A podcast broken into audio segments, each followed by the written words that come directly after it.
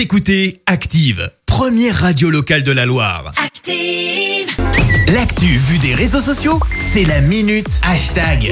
6h51, on parle buzz avec toi Clémence, buzz sur les réseaux sociaux. Exactement, et ce matin on parle même. Alors pour ceux qui sont pas super initiés, un même c'est une photo que l'on détourne avec un message qui rend le tout un peu drôle.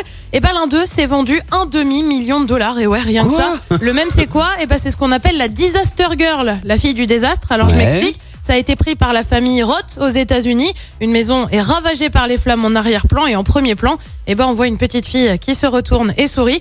Ouais, alors là comme ça, je sais, ça a l'air un peu sadique, Ouais, un un, peu peu glauque, flippant, ouais. mais pourtant ce même, eh ben il est plutôt connu. Il remonte à 2005 alors que la petite fille n'avait que 4 ans. Alors pour info, hein, le côté diabolique de la photo est certes glaçant, mais en fait l'incendie c'était un feu intentionnel déclenché par les pompiers pour un exercice. Ah là tout de suite, je vous vois tous Ah. un peu plus rassurés, hein, on est d'accord. Alors la petite fille sur le même a aujourd'hui 21 ans, mais en attendant, eh ben c'est simple, je te propose quelques-uns des mêmes avec cette petite fille.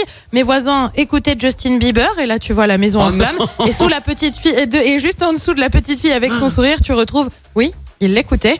Tu en as aussi avec le contexte sanitaire. La terre et tu vois la maison qui brûle, le coronavirus et tu Ah vois non. la petite fille qui sourit. Bref, des comme ça, il y en a plein. Je vous les fais pas tous. Vous avez bien sûr l'idée. En attendant ce cliché, eh ben ça s'est vendu un peu moins de 500 000 dollars. L'argent pour info va permettre d'éponger les dettes d'étudiants américains et l'argent va aussi aller à des associations caritatives. Bon bah ça va, c'est pour la bonne cause. C'est un même vendu pour la bonne cause. Ça va.